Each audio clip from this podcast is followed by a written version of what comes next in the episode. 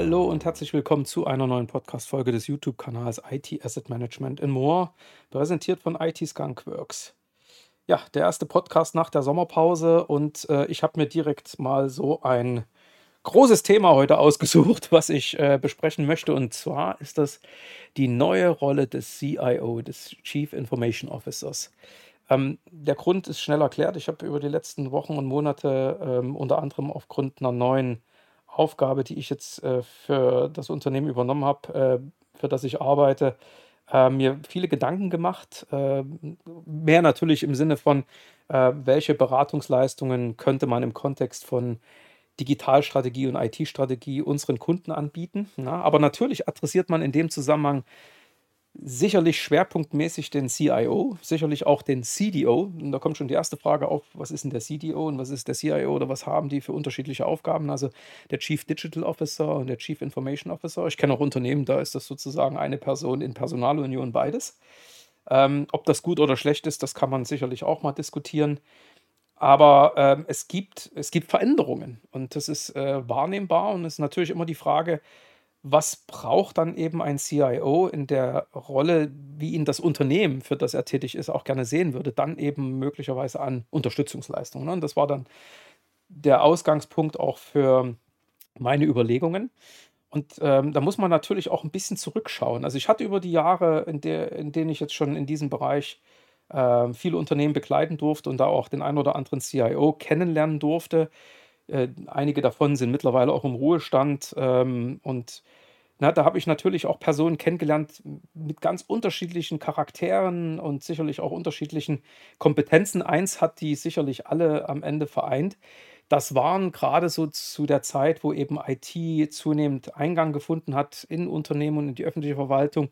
Das waren schon, ich sage jetzt mal, so die Mutigen unter den ähm, ich sage jetzt einmal Angestellten des Unternehmens. Ja, also ähm, so viele ähm, Mitarbeiterinnen ähm, gab es sicherlich in den 70er, 80er Jahren noch nicht, die ähm, dann natürlich auch das, das notwendige Erfahrungswissen hatten, was IT für ein Unternehmen an, an Vorteilen bringt, wie man IT sinnvoll einsetzt, äh, mit welchen Risiken das auch verbunden ist, um das Ganze so zu organisieren, dass natürlich äh, für das Unternehmen das bestmögliche Ergebnis bei rumkommt. Also ich sage jetzt mal verkürzt, ähm, das Unternehmen mit äh, geringstmöglichen Ressourceneinsatz den maximalen Gewinn realisiert. Ja, also das ist natürlich immer das Wunschdenken und IT soll natürlich auch genau dieses Ziel unterstützen.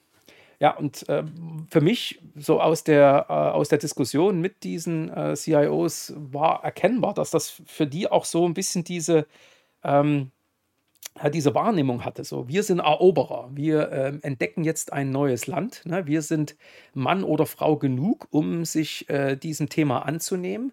Aber bei Eroberern ist das manchmal eben dann auch schnell der Fall, ähm, dass sie nämlich ganz schnell das eroberte Land für sich dann plötzlich beanspruchen, weil natürlich auch die Grenzen äh, zwischen wo fängt IT an, wo hört äh, IT auf, wo ist der Prozess eigentlich noch in der Verantwortung einer, Fach, einer Fachabteilung, äh, wo ist dann eben IT eigentlich das bestimmte Element. Ne? Da waren die Grenzen, denke ich, gerade zu Beginn ähm, ja, dieser, dieser, ich sage jetzt mal, Epoche, wenn man es mal so sagen will, noch nicht klar gezogen. Und ähm, meine, meine Wahrnehmung war, dass man natürlich äh, sehr schnell dann eben von der IT-Seite ähm, zu der Entscheidung gekommen ist, wir, wir stecken unserem Claim einfach mal ein bisschen weiter ab und äh, beanspruchen möglichst viel und unterwerfen alles. Ne?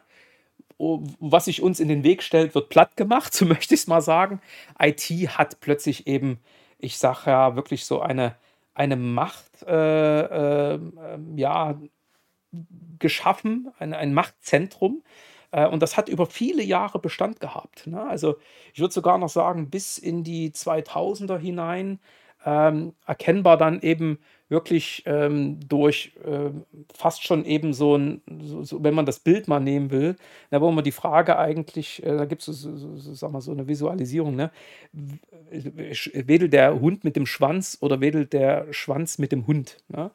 Und da war wirklich in vielen Unternehmen, und ich habe auch für einige Unternehmen gearbeitet, wo ich zumindest das so mit, mitgenommen habe für mich, wo am Ende der CIO faktisch dem CEO, dem Chief Executive Officer, schon irgendwie erklärt hat, wie die Welt funktioniert. Ja, also so nach dem Motto, ey, was willst du eigentlich? Ne? Ich kann dir mal sagen, wo die Reise hingeht. Ich, ne, ich weiß mehr als du. Ja.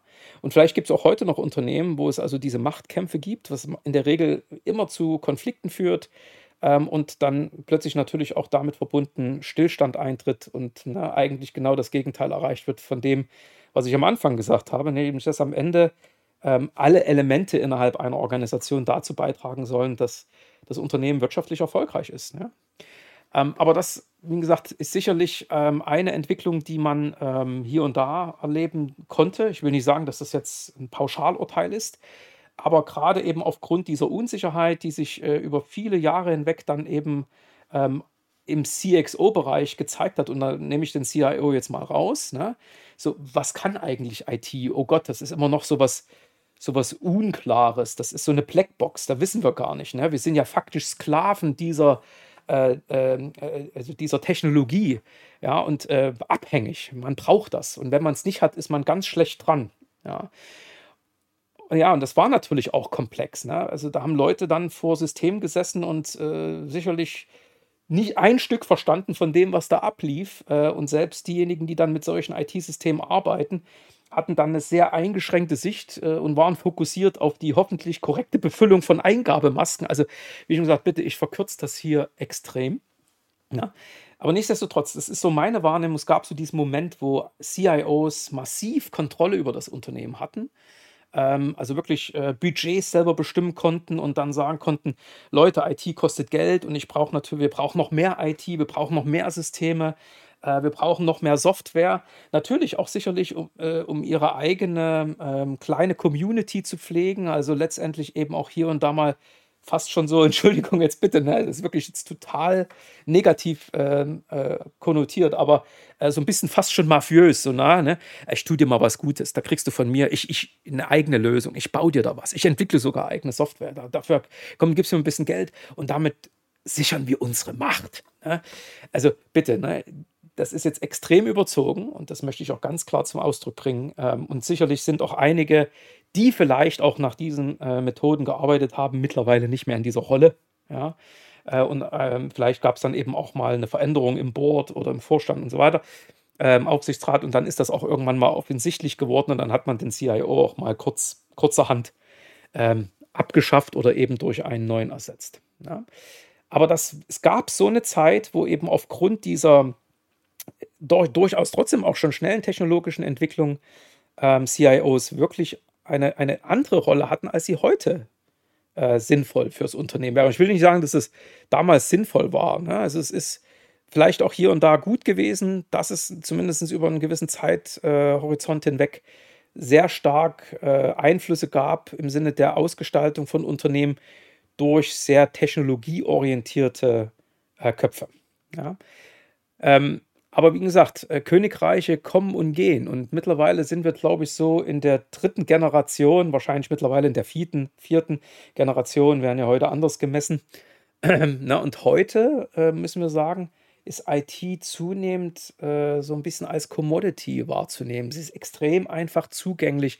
Ich glaube, auch mittlerweile haben wir eben ähm, Personal im Unternehmen, also Mitarbeiterinnen und Mitarbeiter, die anders groß geworden sind, wo IT schon von, äh, von Kindheit an ein ganz wesentliches Element war in dem, ich sag mal, in dem ähm, Erleben der Umwelt, in dem ähm, Suchen und, und Finden und Nutzen von Informationen, in der Art und Weise, wie wir kommunizieren, in der Art und Weise, wie wir leben. Ja? Und äh, insofern ist natürlich auch diese, diese Distanz ja, zwischen Mensch und Maschine, die, die ist mittlerweile nicht mehr so groß. Und ähm, zusätzlich muss man natürlich auch sagen, ähm, haben, und das durchaus ja im positiven Sinne, ähm, diese ganzen Entwicklungen im technologischen Umfeld auch eine Richtung genommen. Es, es, geht stark in Richtung Vereinfachung. Also ich meine jetzt nicht so nach dem Motto, ne, so dumb it down, sondern das auch der, Entschuldigung, ähm, äh, auch der, der, der Simple Mind versteht, wie man mit, äh, mit solchen Geräten umgehen kann und was man damit machen kann. Aber trotzdem, es ist natürlich heute nicht mehr äh, notwendig, über komplexe Eingabemasken, über schriftliche Befehlszeilen irgendeinen Text zu verfassen. Das gibt es heute immer noch, ja. Ähm, aber ähm, heute ist vieles eben sehr vereinfacht und leichter zu bedienen. Was auch gut ist, weil wir eben neben diesen, ich sage mal, diesem Umstand mit Technologie zu arbeiten, natürlich auch heute eine Phalanx von Lösungen vor uns haben. Ähm, angefangen von unserem ähm, Smartphone hin zum Smart TV, hin zum Smart Kühlschrank und Ofen und bis hin zum Auto. Ja, wo natürlich äh, Technik eigentlich äh, uns ja viele Dinge abnehmen soll, aber wir als Menschen natürlich auch immer mit einer anderen Benutzeroberfläche konfrontiert werden. Also lange Rede, kurzer Sinn. Ich meine, da geht auch mittlerweile AI in diese Richtung, um eben auch diese Brücke noch zu bauen, damit das noch einfacher für uns zugänglich ist. Aber ich will damit nur äh, aufzeigen, es ist heute einfacher, mit IT umzugehen. Ähm, und man muss auch ehrlich sein, äh, vieles ist heute austauschbarer. Ja, und äh, ich glaube, das ist das, was auch viele CIOs, die dann, ich sag mal, sich so in der Vergangenheit so eine Machtbasis geschaffen haben, so ein bisschen unterschätzen oder unterschätzt haben. Äh, und wenn sie dann eben heute noch so ein bisschen ähm, so als ähm, ja, Machtzentrale versuchen, ähm, hier und da Einfluss zu nehmen, dann werden sie ganz schnell überholt und dann entstehen so Dinge wie, ähm, äh, wie Shadow IT oder ähm, eben Fachbereiche, die sich dann, weil es so einfach ist, ähm, Lösungen selber suchen und dann ohne die IT dann auf solche Lösungen zugreifen. Das Internet macht es möglich, Cloud-Services sind in aller Munde und schwuppdiwupp ähm, sind natürlich dann ganz schnell ähm, am Ende Lösungen am Start, die die IT vielleicht im schlimmsten Fall noch nicht mal kennt. Das ist natürlich auch kein gutes Ergebnis dieser Entwicklung. Ja? Aber lange Rede, kurzer Sinn, wir reden heute eben nicht mehr über solche hochkomplexen, monolithischen Systeme, die nur von hochgradig spezialisierten Experten bedient werden können. Ja? Ähm, und damit ist irgendwo die Macht irgendwie futsch. Ne? Sie, ist, sie ist nicht mehr so da, oder zumindest die Machtbasis.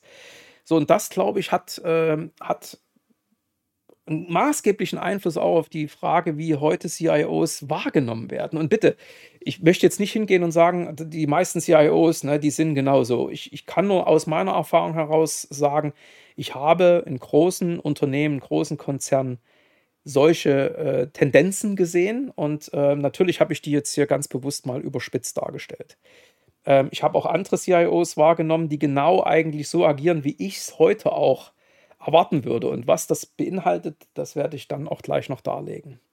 Ähm, aber wir reden eben, wie, wie IT sich entwickelt, auch da für Unternehmen heute von so einem Art disruptiven Wandel. Ähm, also ne, viele Dinge, von denen wir noch vor 15, 20 Jahren ausgegangen sind, dass sie halt so sind und auch immer sein werden, stellen sich heute ganz anders dar.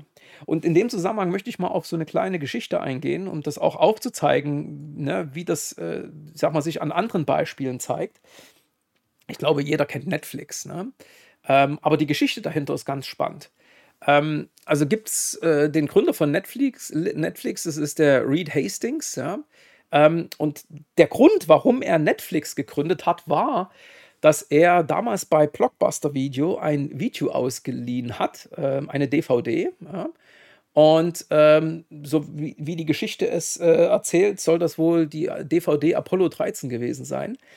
Ähm, und äh, er hat es aber irgendwie vergessen, rechtzeitig zurückzubringen. Und da hat ihm damals Blockbuster Video ähm, eine, ähm, eine Strafgebühr äh, bezahlen lassen von 40 Dollar. Ja? Ähm, und das war für ihn äh, also unglaublich, dass er äh, für diese DVD, die weniger kostet als äh, 40 Dollar, wenn man sie denn kauft oder zum damaligen Zeitpunkt gekauft hat, jetzt 40 Dollar Verspätungsgebühr ähm, dafür zahlen sollte.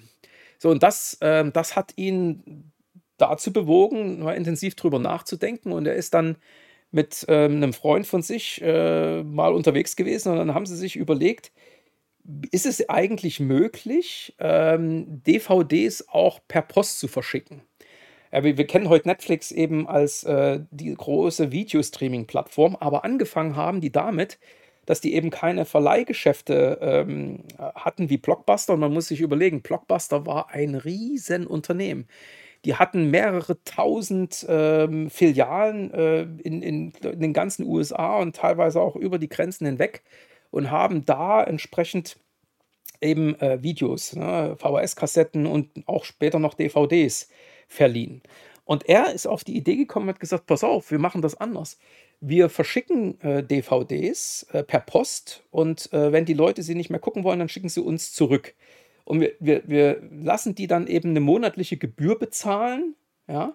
Und diese monatliche Gebühr Dafür können die die DVD so lange behalten, wie sie wollen. Und dann können sie meinetwegen auch für, die, für diese Gebühr drei DVDs im Monat haben. Und Versandkosten sind immer inklusive. Und wenn sie dann eben mal tauschen wollen, dann schicken sie uns die drei DVDs zurück und dann schicken wir den neuen. Natürlich ist das mittlerweile alles digital, aber so ist Netflix entstanden. Ja?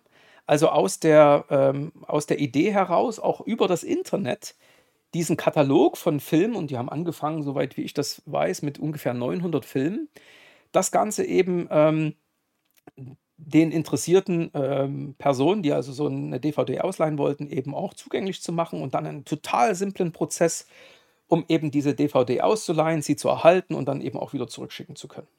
Total einfach. Übrigens in Deutschland gab es das Pendant dazu, das war Love Film. Habe ich damals sogar auch gemacht. Also schon auch ein paar Jahre her. Lief damals über Amazon. Aber lange Rede, kurzer Sinn. Ähm, das war, das, das war oder ist die Netflix-Geschichte. Ne? Also äh, wenn wir eben hingehen und sagen, ja, wir haben doch hier, ne, wir haben so Technologie und wir haben Rechenzentren und das ist ja so schön und da stehen die Server drin und wir haben so natürlich auch immer noch so monolithische Softwareprodukte wie SAP und Oracle und weiß der Geier was, ne? Daran wird sich nichts ändern und wenn da einer was ändern will, dann muss er über meine Schwelle und dann muss er erstmal mit mir ne, sich abstimmen und ich entscheide final, ob das geht oder nicht. Ja, äh, da gibt es heute ganz viele andere da draußen, die einfach sagen, das geht. Ne? Und äh, das geht vor allen Dingen viel günstiger. Und wenn du es nicht machst, äh, liebe IT-Organisation, liebe IT-Abteilung, lieber CIO, ähm, dann werde ich direkt auf die Fachbereiche zugehen, die ja an meiner Dienstleistung, an meinem Service äh, Interesse haben können. Und schwuppdiwupp, ne, ähm, ist genau das, was ich äh, schon genannt hatte, nämlich Shadow IT im Unternehmen. Und das ist auch schwer zu vermeiden, schwer zu verhindern. Es ist aber natürlich nicht wirklich sinnvoll. Wir müssen heute an so Sachen denken wie Security, ähm, die natürlich hier definitiv eine Rolle spielt, Datenschutz etc. Also äh, ich befürworte das in keinster Weise, nur dass wir hier auch einen gemeinsamen Nenner haben. Ne? Aber lange Rede, kurzer Sinn. Ne? Ähnliche Geschichten wie die von Netflix gibt es zuhauf, also wo wirklich so ein disruptiver Wandel stattgefunden hat. Und ich sehe diesen disruptiven Wandel halt heute auch äh, in Organisationen, in Unternehmen, in der öffentlichen Verwaltung. Ne? Andere Beispiele, ne? Amazon habe ich schon genannt, Uber, PayPal, ne?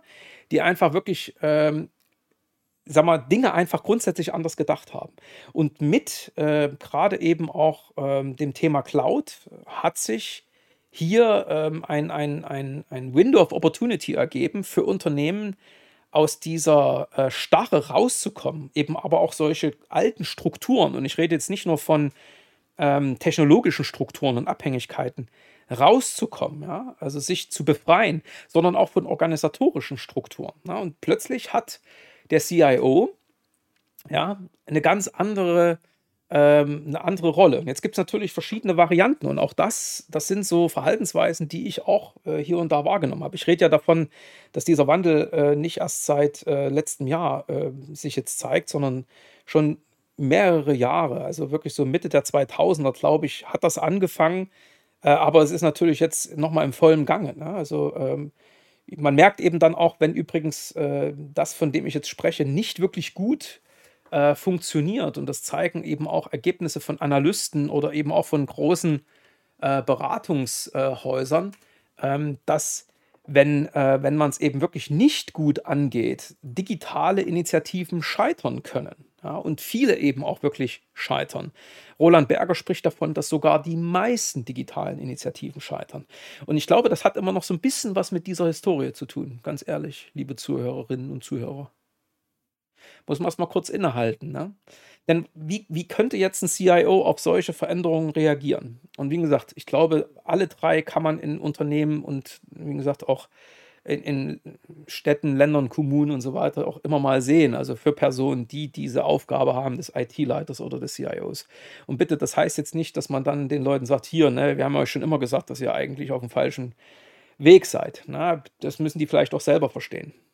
Ja? Also, erste Strategie, Abschottung. Ja? so tun, als ob eigentlich nichts sich ändern würde. Ne? Also wir kämpfen immer noch um das Budget, wir haben immer noch die Machtspiele.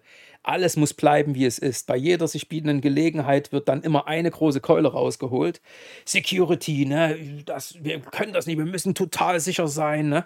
Also das ist übrigens auch wirklich so ein, so ein zweischneidiges Schwert, hätte ich schon gesagt. Also ne, in die eine Richtung schneidet der, der CIO natürlich in Richtung des Businesses und sagt, ja, wir können das nicht, weil. Ne? Und das wird dann eben gerne so als Vorwand genutzt, um eben auch den ein oder anderen innovativen Funken ja, ja, im Keim zu ersticken und das ja nicht äh, zu einer großen Debatte werden zu lassen. Ich habe das gerade in den letzten Jahren gesehen und übrigens in vielen Unternehmen ist das immer noch so ein Thema Datenschutz, ne? also der Umgang mit personenbezogenen Daten. Kann ich da was in die Cloud schieben oder nicht? Und dann kommen sie, die Reichsbedenkenträger, ne? mit, mit mehreren Orten am Revers, ne? was, was alles geht und was nicht geht und ja, ne? und dann hat man sie wieder. Ne? Erstmal wieder alle wieder ähm, äh, wie soll ich sagen, erschreckt. Ne? Und alle sagen, ja, oh mein Gott, ne? also wenn da wirklich was passiert, oh, oh, oh. Ne? Und natürlich werden dann eben auch Dinge schlimmer dargestellt, als es wirklich so ist. Ne? Man muss da immer differenziert drauf schauen. Ich sage immer, die Welt ist nicht schwarz-weiß. Äh, es gibt mehr als 50 Grauschattierungen, more than 50 Shades of Grey. Ja?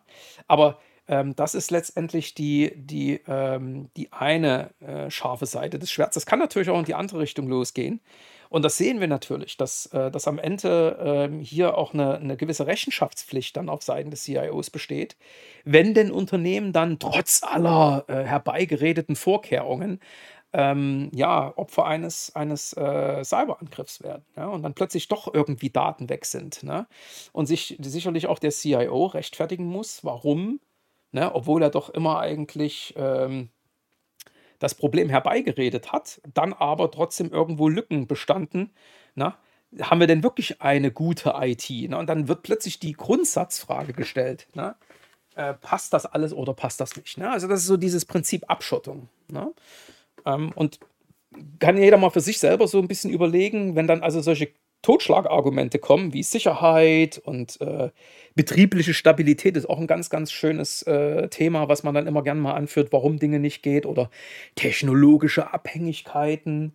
Ja, da könnte ich immer noch als Gegenfrage dann stellen und sagen, warum haben wir die? Naja, okay, nochmal, wir reden hier teilweise über Jahrzehnte von Erblasten. Ähm, und die kannst du zum Teil eben auch bei Legacy-Systemen nicht einfach so aus der Welt schaffen. Ne? Also innerhalb unserer Unternehmensgruppe haben wir ein Unternehmen, die PKS, die, die hilft Unternehmen dabei. Und ich weiß aus Gesprächen, ähm, so einfach ist das dann eben auch nicht. Zum Teil, weil einfach auch die Leute äh, mit den notwendigen Kompetenzen fehlen, die bei dem Aufbau und der äh, initialen Konfiguration und äh, sagen wir, in diesen ersten Entwicklungsschritten äh, das System maßgeblich bestimmt haben, die sind heute nicht mehr da. Die sind halt weg. Ja? Ähm, weil eben auch mittlerweile im Ruhestand. Aber lange Rede, kurzer Sinn. Es gibt immer wieder so Totschlagargumente. Und wenn sowas gerade aus der Richtung des CIOs kommt, das ist für mich immer so ein klares Signal von Abschottung. Ja? So, dann gibt es so die zweite Variante. Das ist so, naja, so weder Fisch noch Fleisch, so könnte man sagen. Das ist so diese Kooperationsstrategie. Äh, mitmachen, wo sinnvoll, aber nur moderate Anpassung, weil das sind so vielleicht so ein bisschen eher die vorsichtigeren, ähm, könnte ja immer was runterfallen. Oder? Und wir haben so komplexe Systeme. Wenn wir an der Schraube drehen, dann wissen wir nicht, ob hinten nicht irgendwas runterfällt und dann passiert irgendwas. Uh, ja, aber wenn es sich natürlich irgendwie ermöglichen lässt, dann machen wir das und alles ist gut. Und, ne, also das sind so, so eher die Kooperativen. Das ist jetzt erstmal prinzipiell auch keine falsche Positionierung. Ne? Kooperativ sollten äh, CIOs immer sein. Und zu guter Letzt, da gibt es für mich so die Innovatoren das ist natürlich auch immer so ein bisschen schwierig, sage ich ehrlich. Ähm, wenn man natürlich dann sagt, ich weiß es dann auch schon wieder besser, dann hat das wieder diese Tendenz von, ähm, naja, jetzt will ich hier vorne mit, mitmischen und gestalten und äh, alles voranbringen. Das ist okay, aber es braucht sicherlich auch da eine gewisse, ähm, ja, Klarheit, wie viel dieser Innovation dann äh, vom CIO selber kommen kann und soll. Ich glaube ganz klar, wenn es um das Thema Technologie geht, äh, dann sollte dem CIO niemand etwas vormachen. Ja? Er sollte wissen, was da draußen gerade sich technologisch entwickelt und welche Technologien welche Prozesse äh, einem, in einem Unternehmen dann am Ende auch voranbringen können, ermöglichen können, etc. Aber das ist für mich dann eben schon das genau ähm, diese Schnittmenge dann in Richtung des CDO, des Chief Digital Officers. Ne? Ja, also wie gesagt, lange Rede, kurzer Sinn. Ich habe mir in den letzten äh, Monaten viele Gedanken um die CIO-Agenda gemacht. Also was, was müsste heute eben eigentlich so ein CIO auf seiner Tagesordnung stehen haben? Was ist eigentlich heute Kernelement einer IT-Strategie? Das machen nicht nur, das macht nicht nur ich, das macht auch Gartner als Analyst. Ja, das machen natürlich auch IT-Dienstleister wie Microsoft, IBM und so weiter. Ne? Ich meine, die auch versuchen dann solche Pakete zu schnüren, neue Services zu entwickeln. No, ja, wer hat es jetzt ähm, anders erwartet? Ne? Äh, Artificial Intelligence, künstliche Intelligenz. Ne? JetGPT ist in aller Munde. Microsoft hat jetzt den Copilot gelauncht und ähm, erleichtert damit eben auch mittlerweile fast alles von der Erstellung einer PowerPoint bis hin zur Erstellung von Mitschriften in einem Teams-Meeting und so weiter und so fort. Und das wird natürlich auch da jetzt noch nicht ähm, das Ende sein, da wird noch viel mehr kommen. Ja. Also das machen äh, die Technologiehersteller selber, also die denken, das ist auch manchmal wirklich so ein bisschen ähm, schwierig, ne? Also, dass am Ende so ein Technologe, äh, so ein technologisches Unternehmen wie Microsoft dann sagt, ja, wo geht die Reise zukünftig in der Welt hin? Oh, schwierig. Ne? Also ich meine, ich gönne Bill Gates seinen Ruhestand und dass er äh, mit seinen verschiedenen ähm, ja auch ähm, Sponsorships da draußen auch äh, hier und da eine positive Entwicklung mit begleitet, was Impfstoffentwicklung und sonstiges betrifft. Na, das ist sein Hobby, das ist auch okay und ich glaube, das ist ein brillanter Geist. Ne, aber wenn natürlich Microsoft am Ende sagt, wo die Welt hingeht, ne, dann denke ich immer schon so ein bisschen in Richtung Terminator. Ne? Wenn Skynet plötzlich die, die Welt übernimmt, nee, bitte, ich bin, bin kein Unter, äh, Weltuntergangsprophet, äh, definitiv nicht. Nichtsdestotrotz immer mit einem Fragezeichen versehen. Dann gibt es natürlich auch ähm, Kollegen in anderen Beratungsunternehmen, wie gesagt, äh, Roland Berger habe ich mal einen genannt. Ähm, da gibt es noch viele andere, Bain Consulting, äh, Porsche Consulting, natürlich auch Accenture, Deloitte, KPMG. Alle haben sie, wenn man mal auf die Webseiten schaut, irgendein Offering in Richtung CIO-Agenda oder digitale Transformation. Wie gesagt, das ist ja heute ein heißes Thema. Ja, aber es ist immer die Frage, ne? wer, wer, wer leitet eigentlich diese digitale Transformation? Und ich merke, äh, das ist für mich immer noch sehr IT-lastig und das ist sicherlich auch ein Problem, weil was ein Unternehmen erfolgreich macht, sollte nicht unbedingt äh, der, der CIO wissen. Das, der sollte verstehen, Entschuldigung, also der sollte wissen, was ein Unternehmen erfolgreich macht, aber die Idee zum Erfolg, das würde ich eher bei dem CEO, beim Chief Executive Officer sehen, ne? der natürlich so im Sinne einer ähm, Nutzung von IT, ne, um beispielsweise neue Märkte zu eröffnen, auch hier und da Produktinnovation voranzutreiben, die ganze äh, Kundenerfahrung zu verbessern, ne? also Customer Experience, wie es heute so schön heißt, damit man eben da wirklich mehr Geschäft machen kann, also mehr Geld verdienen kann, äh, mit neuen Märkten, neuen Kunden, neuen Produkten. Das ist etwas, wo ich ganz klar sage, die Impulse kommen nicht aus der IT. Ähm, das kann mal kommen, aber eigentlich, wenn es nicht so wäre, wäre es wirklich dramatisch, kommt das eben vom CEO und vom CDO. Ja?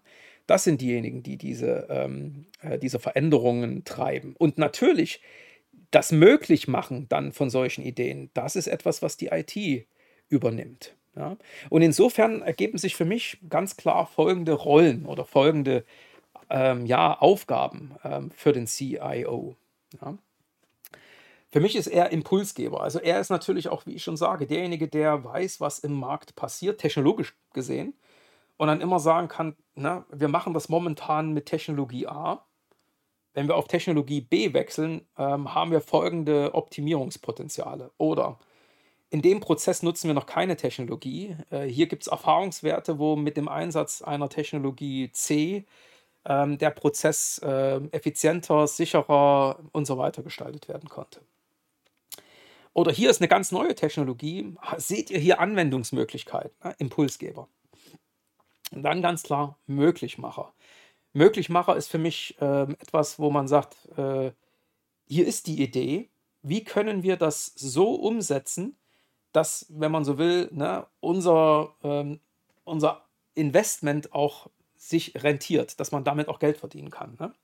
Also dass die damit dann verbundenen Kosten möglichst niedrig sind oder die verbundenen Risiken möglichst minimal etc. etc. Ne? Das ist so das Thema Möglichmacher. Und dafür dann für Betriebsmodelle zu sorgen, die richtigen technologischen äh, Lösungen ähm, auszuwählen, die Partner auszuwählen, damit das ganze Getriebe funktioniert, damit die Kraft auf die Räder kommt, mit anderen Worten. Ne? Möglichmacher. Verwalter, ja, äh, CIOs sind Verwalter. Sie sind Verwalter von unternehmenskritischen Systemen und Daten. Ähm, und insofern natürlich ähm, auch in gewisser Weise in so einer Rolle eines Bibliothekars, ja, also Verwalter, Bibliothekars, vielleicht so eine Rolle. Ähm, also zugänglich machen zu diesen Informationen. Also da bitte keine, keine Mauern drum errichten, abgesehen von Brandmauern, von Firewalls im Sinne, eine äh, unberechtigten Personen den Zugriff natürlich verweigern, aber ansonsten transparent machen, was man weiß ja, und was man vielleicht auch mit diesen Daten anfangen kann, wiederum im Sinne des Impulsgebers. Dienstleister. Ich meine, am Ende natürlich, wenn wir sagen, Möglichmacher und Dienstleister ist das Gleiche.